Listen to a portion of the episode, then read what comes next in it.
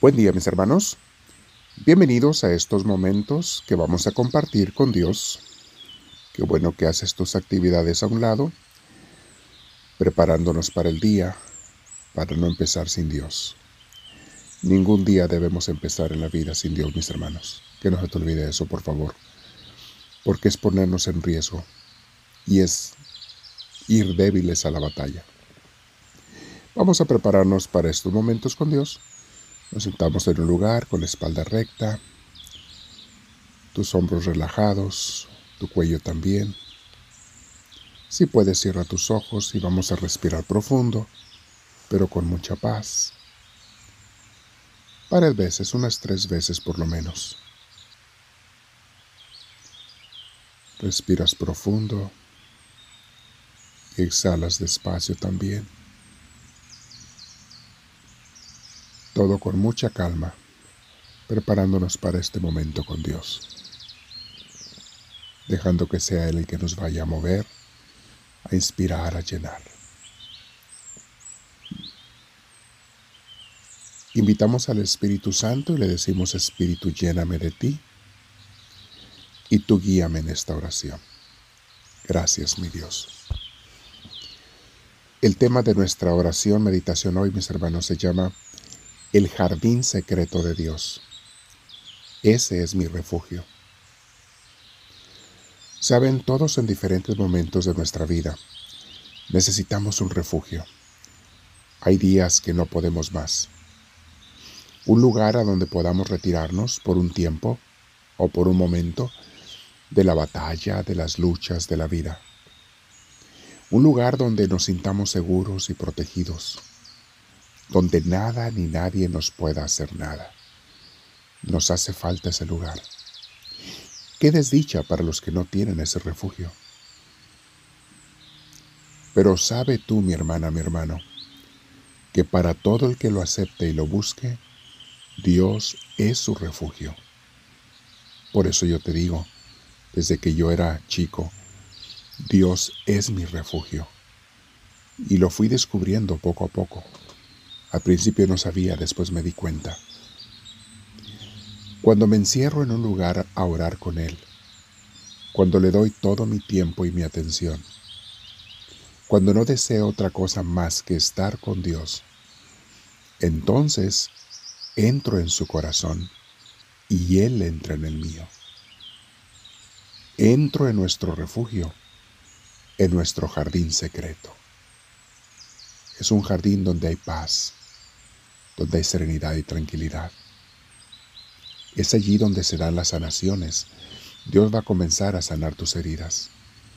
Allí te da su cuidado, el alimento necesario para recuperar las fuerzas, el cariño y el abrazo amoroso de quien sabemos que nos ama, aquel que nunca me juzga, no importa lo que yo haya hecho, porque Él de verdad me ama aquel que en todo momento quiere lo mejor para mí y sabe que las luchas de la vida crean heridas y Él como el mejor doctor está allí para sanarme.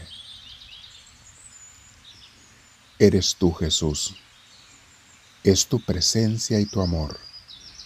Es la intimidad contigo y con el Padre Celestial la que me hace descansar, movidos por el Espíritu Santo. Mira qué hermoso nos dice el Señor en el Salmo 32, 7. Dice así, Tú eres, Señor, mi refugio. Tú me protegerás del peligro y me rodearás con cánticos de liberación.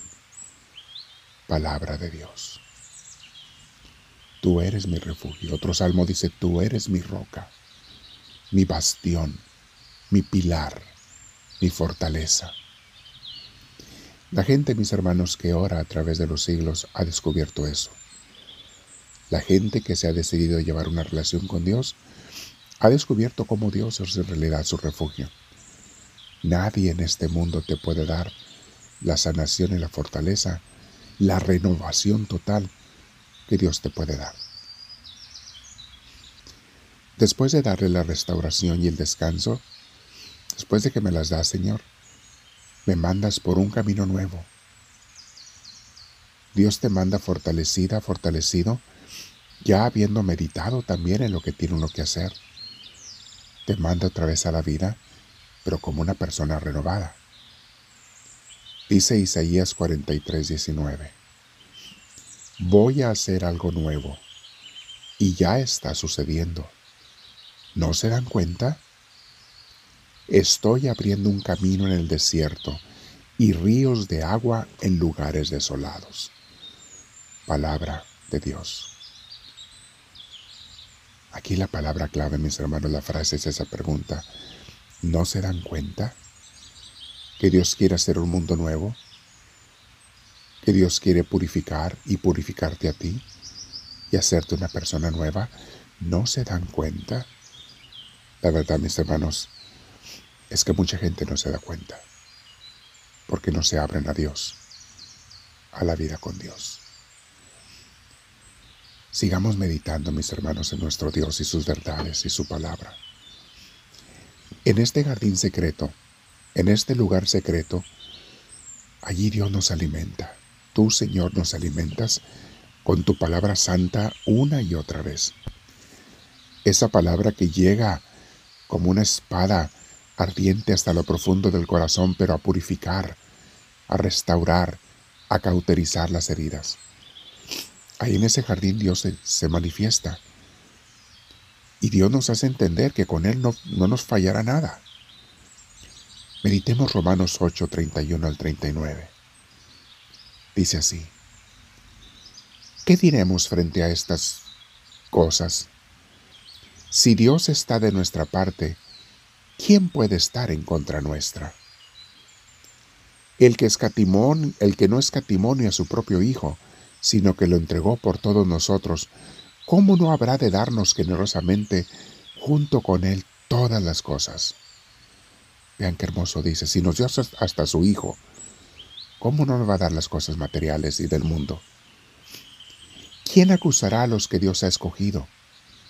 Dios es el que justifica. ¿Quién condenará? Cristo Jesús es el que murió e incluso resucitó y está a la derecha de Dios e intercede por nosotros.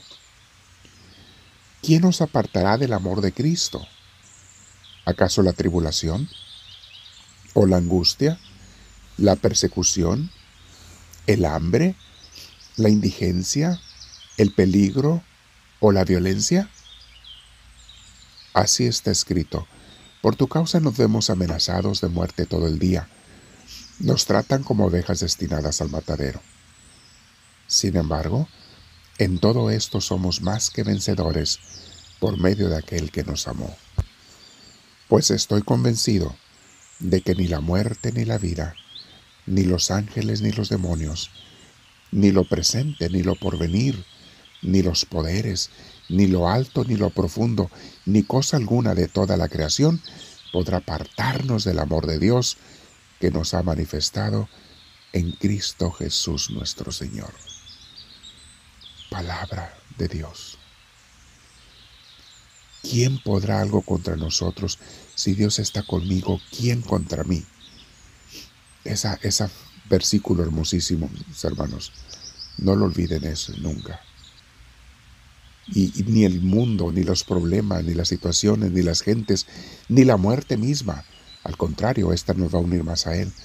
Ni la muerte misma nos puede separar de Dios. Ni las fuerzas del cielo, ni las de la tierra, ni las del infierno. Voy a quedarme en oración hoy, Señor, meditando en tu palabra santa. Quiero permanecer en este jardín secreto y quiero entrar en él todos los días de mi vida.